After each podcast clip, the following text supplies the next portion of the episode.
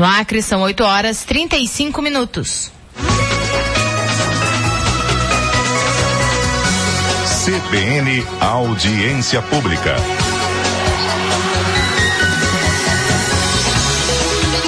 Apresentação Ana Luísa de Lima. Você ouvinte que está sintonizado aqui na CBN Rio Branco, 98,1 FM, a rádio que toca notícias. Eu sou Ana Luísa de Lima, ficamos juntos até as nove e meia da manhã desta segunda-feira. Desta quinta-feira? Toda quinta agora eu falo que é segunda, né, Cabo? Você prestou atenção nisso? Hoje é quinta-feira, tá bom, gente? Desta quinta-feira, dia 29 de outubro de 2020.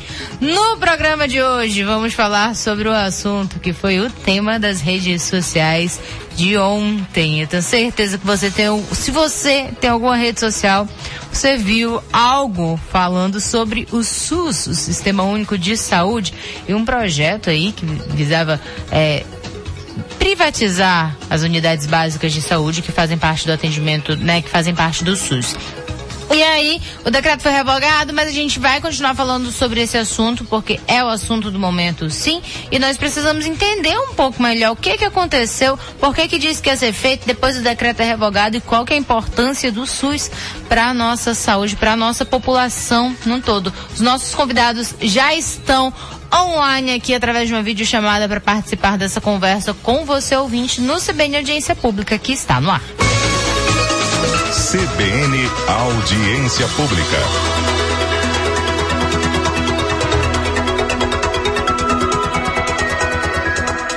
Para falar sobre esse assunto, hoje nós conversamos com a Ana Paula Salviati. Ela é historiadora, mestre em História Econômica e doutoranda em Desenvolvimento Econômico. Bom dia, Ana Paula. Seja bem-vinda à CBN.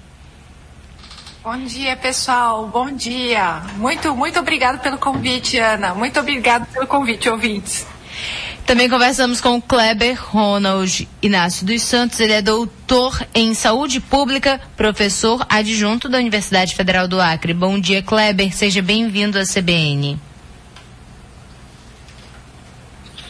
Bom dia, Ana Luísa. Bom dia, Ana Paula. Bom dia, queridos ouvintes aqui do Acre e de onde as pessoas estão acessando.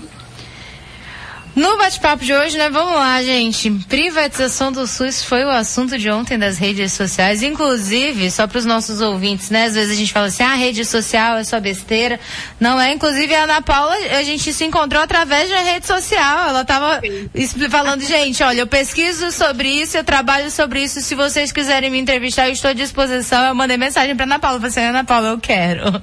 Você é exatamente o perfil que eu estava procurando assim. para falar sobre isso.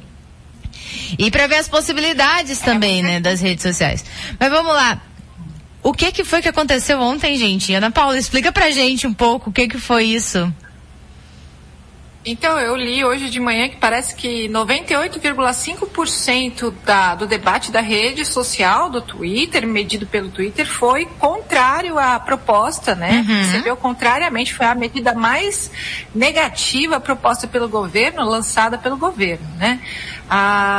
Foi uma medida colocada como outras que estão no, no, no, na, mesma, na mesma fila de propostas, né?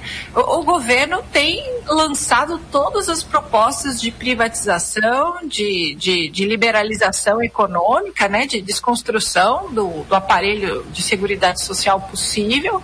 O que, o que não tem muita repercussão social passa silenciosamente. Como esse, a gente conseguiu ter uma repercussão social. Esse, a princípio, foi, ficou na palavra do presidente que caiu. Mas enquanto não tiver escrito lá, só acredito vendo. E aí, é, é, é um, uma jogada também do governo federal, eles fazem isso mesmo, coloca a, a joga a proposta para medir aí a temperatura, como que vai ser esse, esse, eh, como que a população vai receber e aí revoga. Aconteceram várias vezes nesses dois anos aí de mandato, né? A gente está acompanhando essa situação e é interessante a gente observar que é preciso sim ficar atento porque é uma proposta que pode voltar, né, Ana Paula? Isso é preciso muita atenção com relação a, a essa temática. Acho, acho interessante colocar, Ana, que a proposta de desconstrução do, do SUS e do aparelho de seguridade social não é novidade do governo Bolsonaro. Né? Uhum. A minha angústia ontem foi colocar exatamente isso, né? A desvinculação de receitas da União, é, falar que a Constituição não cabe no orçamento é algo que, que, que nasceu junto do texto da Constituição de 88.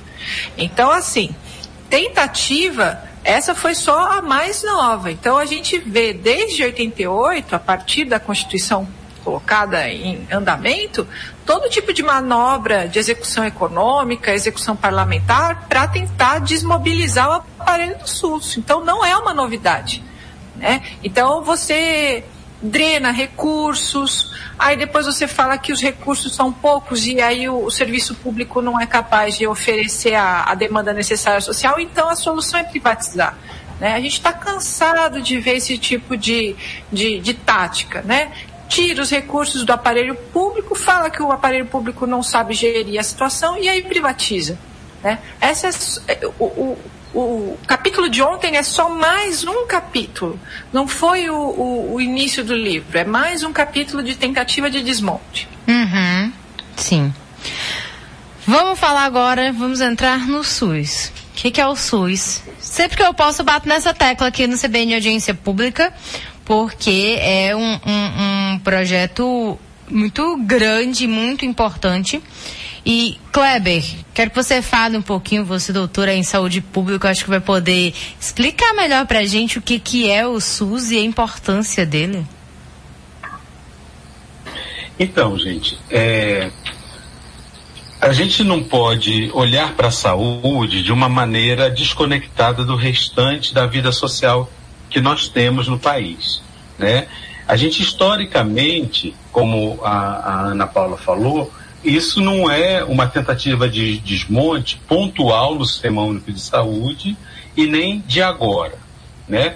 Desde que o SUS foi colocado na Constituição, ele sofre constantes const, é, é, bombardeamentos, combates, e o tempo todo nós que militamos dentro do Sistema Único de Saúde, por exemplo, eu já fui profissional do SUS, né? E agora eu estou na educação, mais trabalhando com a questão do SUS.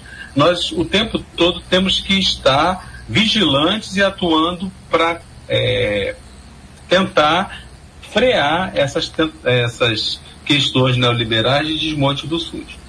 A gente, para entender é, essa lógica desse embate, a gente tem que entender o tipo de Estado que está se colocando para o nosso país. Tá?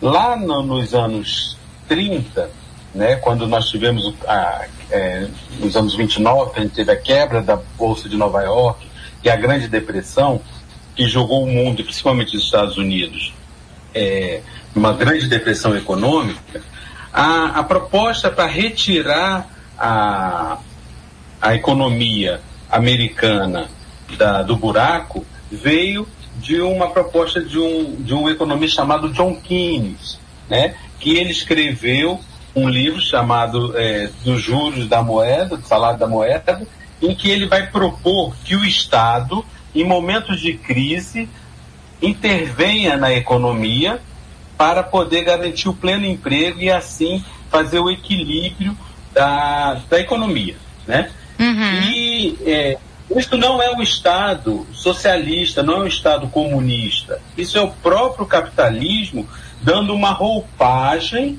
para sair do buraco da crise capitalista. Porque até 1929 pensava-se que o capitalismo era totalmente próspero, nunca haveria crise. E a grande crise de 29, com a quebra da Bolsa de Nova York, veio mostrar que não, que o capitalismo ele tem crises cíclicas.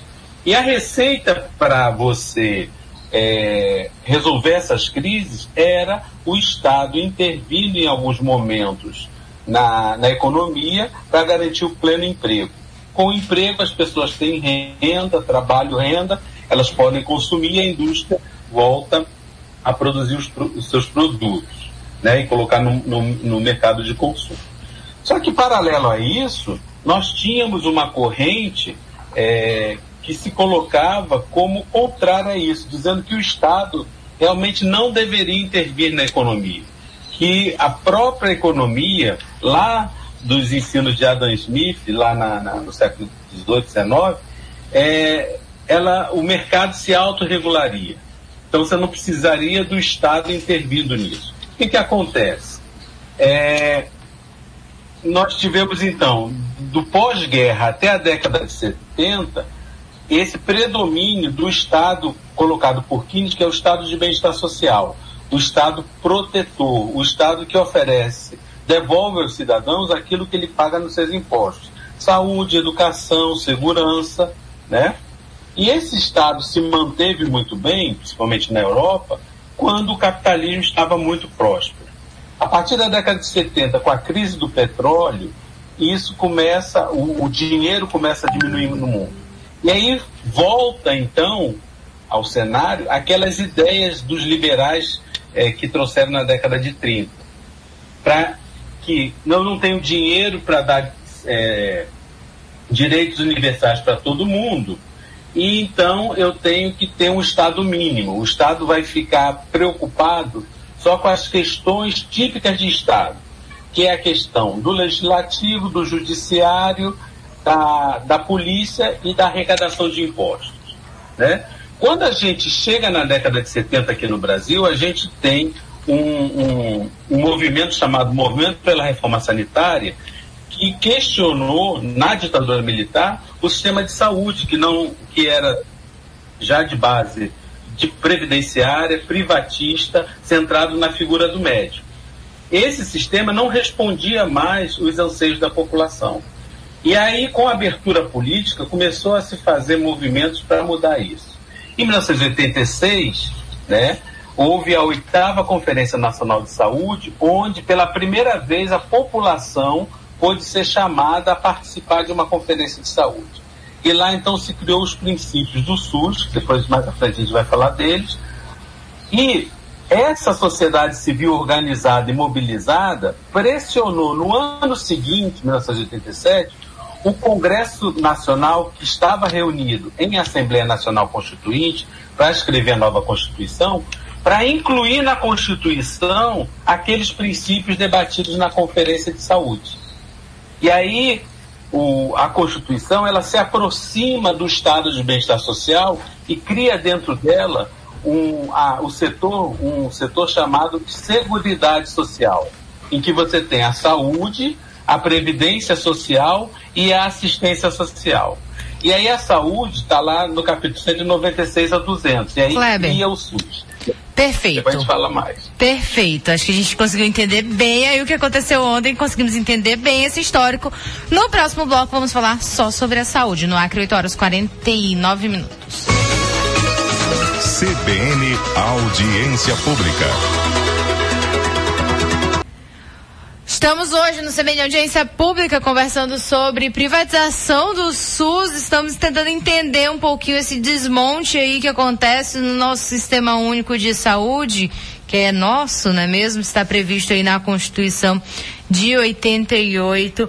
É, e nós estamos conversando sobre isso. No bate-papo de hoje, quem participa é a Ana Paula Salviati, ela é historiadora, mestre em História Econômica e doutoranda em Desenvolvimento Econômico, e o Kleber Ronald, que é doutor em Saúde Pública, professor adjunto da Universidade Federal do Acre.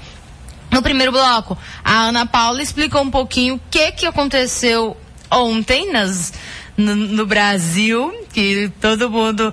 Oh, foram muitos comentários de todos os tipos, mas acho que um dos que mais me marcou, porque foi o que aconteceu comigo, foi assim, eu acordei querendo um dia de paz, um dia de sossego, e aí com a primeira notícia que eu tenho é privatização do SUS, que é até a gente vai já tentar explicar um pouco mais o que que é exatamente que estava sendo proposto, né? E o Kleber ele estava explicando um pouco como que surge o SUS né? Que vem de um movimento popular, inclusive. Kleber, fala um pouquinho só para ver se está saindo o teu áudio, porque eu, eu, tive que atualizar aqui. Não tá, eu vou atualizar a chamada e volto, enquanto isso eu vou falando aqui, atualizando os nossos ouvintes. O Kleber, no final do último bloco, ele estava trazendo um, um, um, contextualização histórica sobre a criação do SUS. Ah. Não é isso? Agora vai sair o áudio de vocês. Kleber, chegamos aí na parte da saúde, não é mesmo? Conta pra gente como que foi isso. Isso. Tá me ouvindo agora? Agora eu tô, é porque às vezes eu tiro o cabo para falar com vocês no intervalo e aí quando eu coloco de volta não sai o áudio. Tá bom. Então, olha só. No momento da nossa Constituição em 88, ela foi praticamente influenciada pelo Estado de Bem-Estar Social Europeu. Então, eu falei no bloco passado que foi criado o, a, a área, o setor de Seguridade Social, envolvendo saúde, é, Previdência Social e Assistência Social. E para quem quiser aprofundar, a saúde está lá nos artigos 196 a 200 da Constituição. Só que neste momento no mundo já se tinha uma onda neoliberal muito grande por causa da crise do petróleo. E os países já estavam elegendo governos de direita, governos neoliberais que propunham o Estado mínimo, né? E aí a gente tem uma eleição, a primeira eleição presidencial já em 89. Então você aprova uma Constituição em 88 de base do bem-estar social e elege um governo neoliberal em 89 com Fernando Collor. O que, que ele faz? Em 1990, quando foi regulamentada a lei orgânica do SUS para esmiuçar o que, que a Constituição falava sobre saúde, ele retira da Constituição todos os artigos que falavam de repasse para estados e municípios, repasse de recursos para estados e municípios e de controle social, ou seja, a formação dos conselhos e conferência de saúde. Ou seja, mataria o SUS logo no nascedouro. Ainda bem que a sociedade daquela época, aqueles movimentos sociais ainda estavam mobilizados. Uhum. Isso aconteceu em setembro de 90. E eles pressionaram o Congresso e pela primeira vez no, no, na nossa história, um, o Congresso derruba um veto de um presidente da República e repõe, através da Lei 8.142, tu, todos os artigos que o Collor tirou. Eu tô, tô frisando isso porque esse foi o grande primeiro ataque ao SUS, logo dois anos depois da Constituição.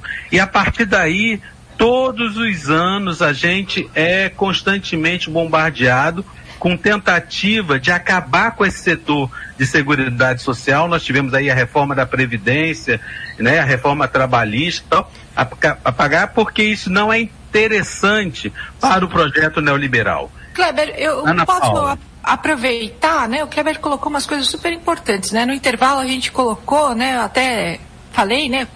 Uhum. Bom, é a área do Kleber, né? Mas nessa, nessas propostas de formação da Constituição de 88, era demanda da sociedade civil, dos movimentos sociais da saúde, que o orçamento do SUS fosse vinculante. Então vamos tentar entender o que, que significa esse palavrão, né?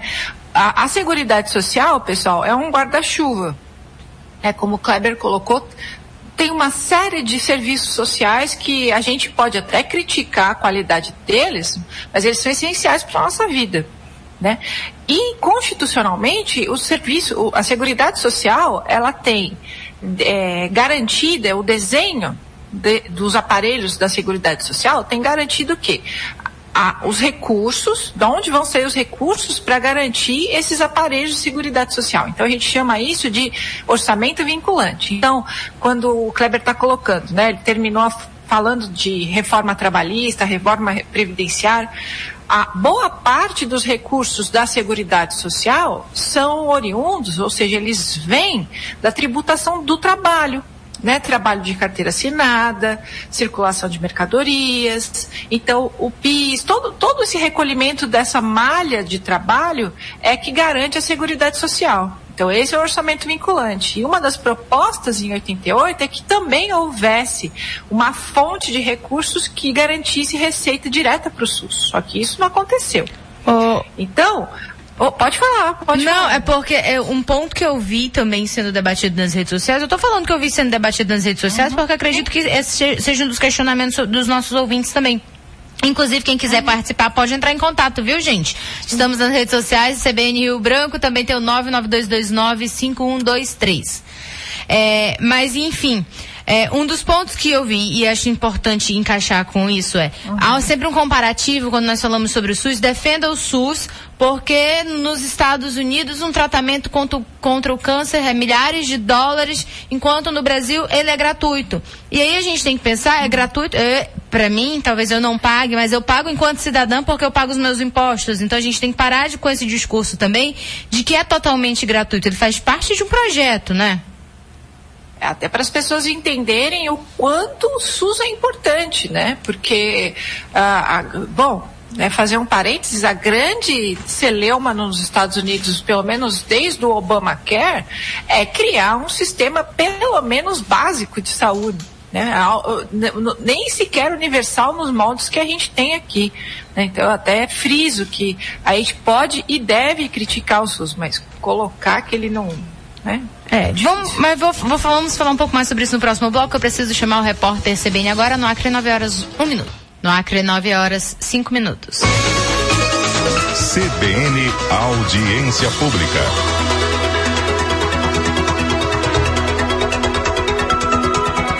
CBN Audiência Pública desta quinta-feira, 29 de outubro de 2020. Eu, Ana Luísa de Lima, converso com Ana Paula Salviati, historiadora, mestre em História Econômica e doutoranda em Desenvolvimento Econômico, e com Kleber Ronald, que é doutora em Saúde Pública, professora adjunto da Universidade Federal do Acre. Estamos falando sobre privatização do SUS, acho que eu deveria até ter mudado o nome, a gente pode falar de desmonte do SUS, talvez, não sei, um projeto aí triste até. Mas vamos, né, lá. Nesse, no, na primeira meia hora nós entendemos um pouco da questão econômica que envolve, né, entendemos é, essa construção do projeto na Constituição de 88, algum, a, a, o primeiro ataque que acontece no governo Collor, que o Kleber trouxe aqui pra gente, e aí nós já entramos um pouquinho nessa questão dessa de como que funciona o orçamento também do SUS, ou como era proposto ou deveria funcionar. Vamos entrar um pouco, vamos agora para o SUS, porque senão nessa parte econômica dá para passar a semana inteira aqui falando, a gente pode desmembrar em, em subtemas e ainda vai ter muita coisa para ser comentada. E mais o SUS, ele é um, um, um sistema de atendimento de saúde universal. Não é isso? A Ana Paula até falou no final do último bloco que nos Estados Unidos até tentaram é, criar, começar a criar um sistema básico de saúde. Não chega nem aos pés do que seria o SUS. Explica um pouco pra gente, Ana Paula, isso, por favor. Então, para os ouvintes entenderem que assim, uh, quando você vai ao médico, quando você, por exemplo, tem um acidente de trabalho, você precisa, por exemplo, né, fazer um curativo no seu dedo, nos Estados Unidos isso é pago. Isso é pago. Se você precisar passar numa emergência, como a gente sabe, né? A gente vai, vai lá no postinho de saúde, tá cheio de gente, a gente fica cinco horas para ser atendido pelo médico, mas a gente é atendido. Isso não existe nos Estados Unidos. Né? Então, acho que o Kleber pode até falar melhor o, o nível de medicalização daquela população que por sentir qualquer tipo de dor não tem condições de imagina nosso ouvinte você está com né, a gente eh, imagina que tem aquele ouvinte que quer ir no médico a qualquer momento e aquele que nunca vai. Mas independente disso imagina você precisa ir ao médico ouvinte. Você está sentindo alguma coisa você está com terçol. Você não tem o que fazer. Ou você vai ter que pagar do dinheiro que você não tem ou você vai ficar em casa até o seu terçol passar, até cair seu olho. Basicamente isso. Então, nos Estados Unidos, tudo, absolutamente tudo é pago. E no nosso sistema único de saúde, toda a malha, né? E é exatamente o nosso postinho onde a gente está acostumado a ir tomar vacina, onde a gente está acostumado a passar pelo nosso, é, o nosso clínico geral, pelo PS, exatamente aonde a gente encontra o SUS no nosso cotidiano era a proposta de privatização. Olha só. Né? Então veja o, o quanto o SUS é importante, a farmácia popular. Né? Quantos, quantas pessoas que mesmo possuem plano de saúde no nosso país vão retirar os remédios na farmácia popular? Porque, porque é caro. Remédio é caro. Né? Então, o, o, todo esse aparelho que a gente já naturalizou como se fosse obra do Espírito Santo é muita movimentação social e a gente está falando de privatizar exatamente a, o ponto, a, a, o capilar mais próximo da população. É o, é, é o postinho. É muito é movimento é social e é muito novo Sim. também, né? Sim, sim. E, então, para o ouvinte entender o tamanho do, do impacto que seria para todas as pessoas, porque o SUS ele não atende quem tem mais ou quem tem menos. Se você for cidadão brasileiro, você tem direito ao SUS. Você não precisa estar com a carteira assinada como era antes, né, Kleber? Você, você simplesmente tem direito, independente do, su, do seu poder aquisitivo, de passar no médico e de receber, né, por exemplo, um, uma bezetacil, né, como a gente tomava antigamente, fazer uma inalação, tudo isso que você ah, que você se torna invisível quando a gente fala de SUS, tudo isso é o SUS. Né? Aquela cirurgia que você está na fila e que você não paga, isso é o SUS. Né? O SUS precisa de mais recursos, não de menos recursos. Uhum. Exatamente. Né? Kleber. Então, só retomar a questão que sempre as pessoas fazem a comparação com a saúde de primeiro mundo. Aqui no Acre, por muito tempo andou essa é, essa fala aqui na, na, na, nossa sociedade. Saúde de primeiro mundo. Mas com qual primeiro mundo eu quero me comparar? É com os americanos ou com os países escandinavos, Suécia, Dinamarca, é, Noruega? Né? Qual o primeiro mundo de, de que eu estou falando? Então, o que, que acontece? Os Estados Unidos é um país totalmente neoliberal. Então, tudo é feito pelo mercado. O Estado não tem, não se sente obrigado de fazer nada pela população. Se você quer saúde, educação, segurança, você compra no mercado. Você compra planos de saúde, você compra, bota os filhos em escolas privadas, compra segurança privada. Por isso que lá é permitido que as pessoas andem armadas, porque a saúde, a segurança pública não é não é uma atribuição do Estado essencial como é aqui.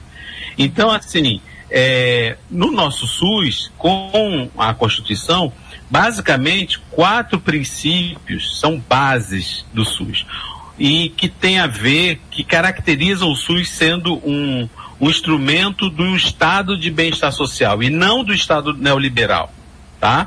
Primeiro é a universalidade. O, o SUS, o direito à saúde é para todos, tá? Independente de contribuição prévia, você não precisa estar trabalhando com carteira assinada, Exatamente. né? Então, a população em situação de rua, os desempregados, os estrangeiros que estão dentro do SUS, que tem muita gente que pensa que só vai atender quem é brasileiro, não é. Os estrangeiros que estão no território nacional também têm o direito a ser atendidos no SUS. Esse é o princípio da universalidade. O outro princípio é da equidade. Você oferecer serviços sem discriminação das pessoas. Tá? Então você não pode discriminar por questões sociais, de gênero, né? É, de, de local de moradia, todos têm o direito. Porque você poderia, e esses dois princípios, eles são muito casados. Você poderia dar a universalidade sem dar equidade. Eu posso dizer assim, ó, a maternidade aqui é para todas as mulheres, mas fazer ultrassom só as loiras que vão fazer. E aí eu estou dando universalidade sem equidade, uhum. entendeu? Então, assim, são princípios que têm que estar casados. E vem um princípio que a gente chama não é, não é um princípio, mas é uma, uma concepção da discriminação positiva. É o SUS acolher aqueles que são hipossuficientes na sociedade, aquelas pessoas mais vulneráveis, os grupos que não têm condições de disputar vaga, disputar ficha para o atendimento né? Então a gestante, a criança, o idoso, a população LGBTQI+, a, a, os negros. Então tem determinados grupos na sociedade que são mais vulneráveis que eles são acolhidos no SUS com prioridade. E prioridade não significa exclusividade, né? A outra, a outro princípio é o princípio da integralidade. O sistema antigo, ele só oferecia a cura. Uhum. Você adoece, aí você vem e eu te trato. O SUS não, o SUS além da cura, ele trabalha a promoção da saúde, a prevenção e a reabilitação.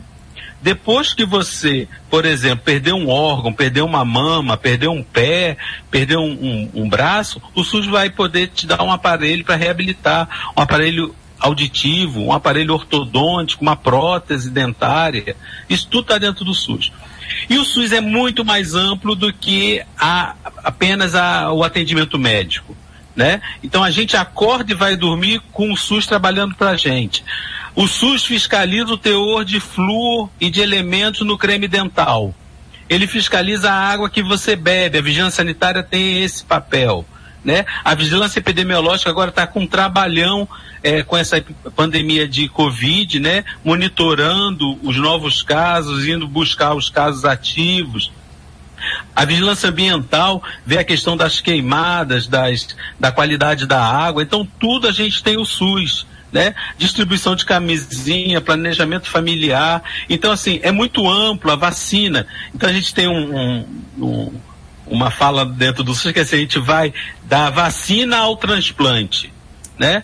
E os planos de saúde, eles, é, as coisas mais caras, às vezes, eles não querem fazer, não uhum. querem pegar. Quando você sofre um acidente numa rua, de moto ou de carro, quem vem te socorrer é o SAMU. Eu é, você tem plano de saúde, mas não, não vem uma ambulância do teu plano de saúde. Sim. Você primeiro vai para o pronto-socorro público, estabilize depois que você vai para o hospital do seu plano de saúde. Então, tudo isso a gente tem que defender. E o quarto princípio basilar do SUS é a participação da população. Eu, tenho, eu sempre participo aqui das conferências municipais de saúde, eu dou palestra nas conferências estaduais de saúde, já participei também da Conferência Nacional, que é o momento da população é, avaliar como é que está o serviço de saúde naquela localidade e propor novas medidas para os quatro próximos anos. Então, por exemplo, uma proposta dessa de, de privatizar a atenção primária. Ela não passou em conferência, não houve discussão com a sociedade civil, não, não, nem com a, a, as entidades de trabalhadores de saúde, entendeu? Isso e o decreto é menor do que a Constituição. E essas coisas que a gente está falando estão lá na Constituição. Eu só queria fazer mais um, um, uma colocação que também o pessoal joga um, um, uma confusão na cabeça das pessoas, que fala assim, ah, mas o, tem, tem Hospital privado também trabalhando no SUS. Tem. É o princípio da complementariedade dos serviços. O que, que é a complementariedade? Esse, esse nome grande. É que a, a Constituição diz lá no seu artigo 199 que aqueles serviços que o SUS não tem condições de fazer, porque são muito caros, ou ele não tem o equipamento, ele pode comprar do prestador de serviço privado.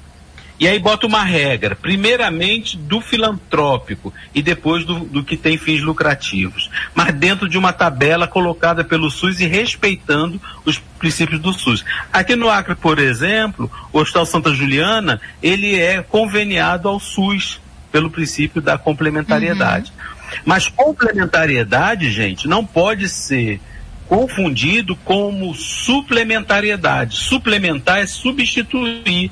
É eu tirar o poder público de fazer aquilo e entregar na mão do privado para o privado fazer.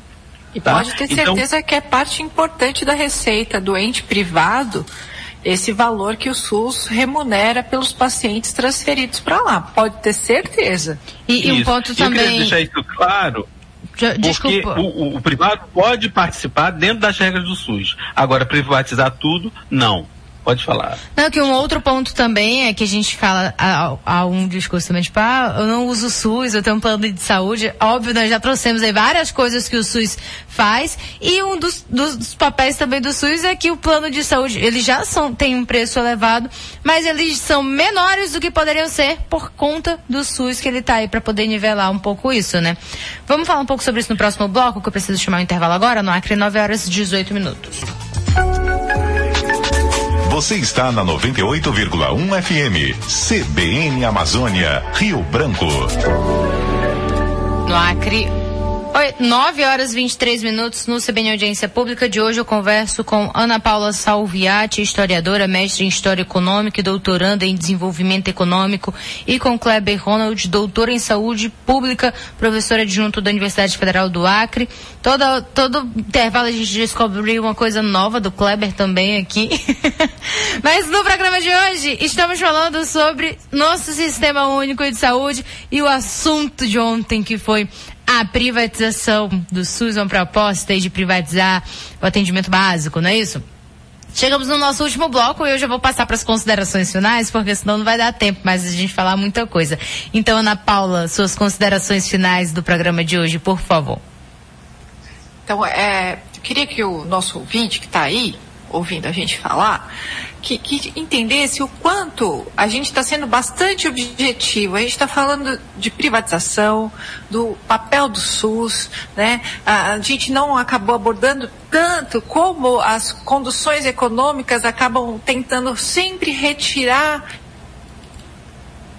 recursos orçamentários de de serviços sociais para a condução da política monetária, mas que fique claro ao nosso ouvinte que nessas eleições você precisa ter claro o que o seu candidato, tanto da esfera mais próxima até a federal, né, até perdão, até a estadual, pretende fazer sobre saúde, sobre educação, de forma clara e objetiva. É muito vago falar pretende proteger você. Você precisa de alguém que saiba do que está falando e do que vai fazer.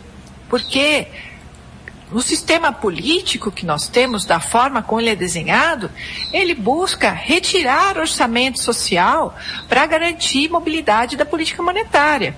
E nós entendemos aqui que o aparelho do serviço social, né, o aparelho do Sistema Universal de Saúde, o SUS, ele precisa de recursos, ele não precisa de menos recursos, ele precisa de mais uhum. recursos. Eu, você, todos nós nos utilizamos do SUS e precisamos, por mais que você tenha, por acaso seja seu caso, ter plano de saúde, pode ser que um dia você venha não ter, não é mesmo? Porque um plano de saúde custa quase o valor de um salário mínimo inteiro. Né? Então, a gente não sabe de amanhã e a gente precisa que o SUS seja defendido não que ele seja retirado. Nós precisamos de mais estrutura social, não menos estrutura social. Né? E eu falo isso como alguém que estuda política monetária, como alguém que estuda economia. Né? É uma questão social. Né? A economia não está desvencilhada da, da, da, sociedade. Pelo contrário, é a sociedade que demanda da economia recursos. Não pode ser o contrário. Né? Era isso que eu gostaria que os nossos ouvintes aqui do CBN e pudessem ter clareza da importância do voto delas, do voto consciente nesse momento. Sim. Pode falar, tem mais um minutinho ainda, Ana Paula, se quiser eu falar. Eu tenho mais um minuto, gente. Ainda tem. é. Eu fico aqui tão envolvido ouvindo vocês falando. o, o, que eu, o que eu gostaria que o, o ouvinte tivesse claro, né? O, o Kleber estava comentando ali uma hora sobre o Collor. Então, assim, uh, o Collor não conseguiu passar aquela proposta de, de desmantelamento do SUS, mas olha que coisa, digamos assim, ardilosa, né? Ah, se passou a desvinculação de receitas da União, que a gente chama de DRU, esse palavrão. Isso significa que aquelas receitas que são vinculadas, né, que tem a fonte e a despesa, que vão para a Seguridade Social e uma parte vai para o SUS, mas não integralmente, 20% dessas receitas foram desencaminhadas para origem e destino para garantir política monetária. Em 2016, o Temer aumentou de 20% para 30% a desvinculação dessas receitas. Ou seja, os nossos governantes, eles reduziram de 20% para 30% os recursos da Seguridade Social. Né? E, e, nós só temos redução do orçamento da Seguridade e do SUS. Eu bato muito na tecla da Seguridade Social, porque a Seguridade Social está quando você sofre um acidente de trabalho, a Seguridade Social está quando você vira uma mulher gestante, a Seguridade Social está em todos os lugares, além da Previdência Social. Certo, Ana Paula. Vou precisar, mas a gente marca depois outra conversa aí para falarmos vamos, um pouco vamos, mais sobre não, isso. Aqui, né? Isso aqui vai longe. vai, longe. vai longe. Kleber, suas considerações finais do programa de hoje, por favor.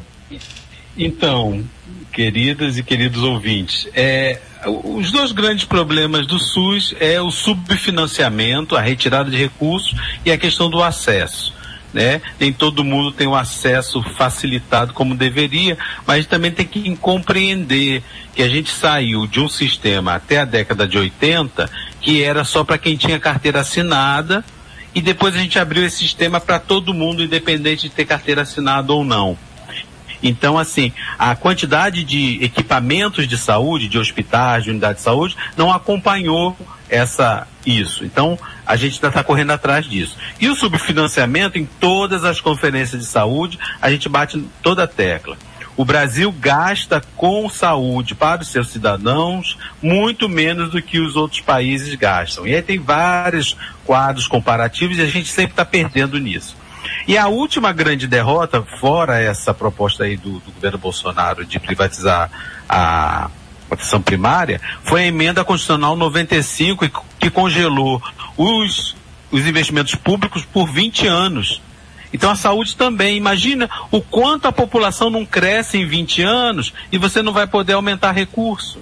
Tá? Então eu queria falar com os ouvintes para ficar atentos às eleições, que sempre nas eleições a gente está sendo chamado a decidir a quem apoia o SUS e quem não apoia o SUS, entre um e outro. Ok? Agradeço a participação. Tá bom? Eu que agradeço a participação de vocês dois, a disponibilidade. O programa foi fechado em cima da hora mesmo. Ontem o assunto pegou do fogo, eu desesperada atrás de personagens que conseguissem falar bem aí sobre essa questão. E eu estou muito feliz com a escolha que foi feita, acho que deu super certo. Muito obrigada, a gente segue em contato aí para outras participações, porque esse assunto eu acho que ainda vai render, a gente ainda vai trazer outras vezes aqui para o CBN Audiência Pública, que hoje chegou ao final. Vai, vai render. Vai, vai sim. Chegamos ao final do CBN Audiência Pública de hoje, trabalhos técnicos de Kelvis Miranda e Roberta Maria, gerência de jornalismo de Geise Negreiros, a direção regional de jornalismo é de Elisandro Oliveira. Apresentação Ana Luísa de Lima. Você tem uma ótima quinta-feira. Você fica agora com o repórter CBN. Em seguida tem Boletim Acre. Amanhã estou de volta aqui de 8 e meia às 9 e meia da manhã no CBN Audiência Pública.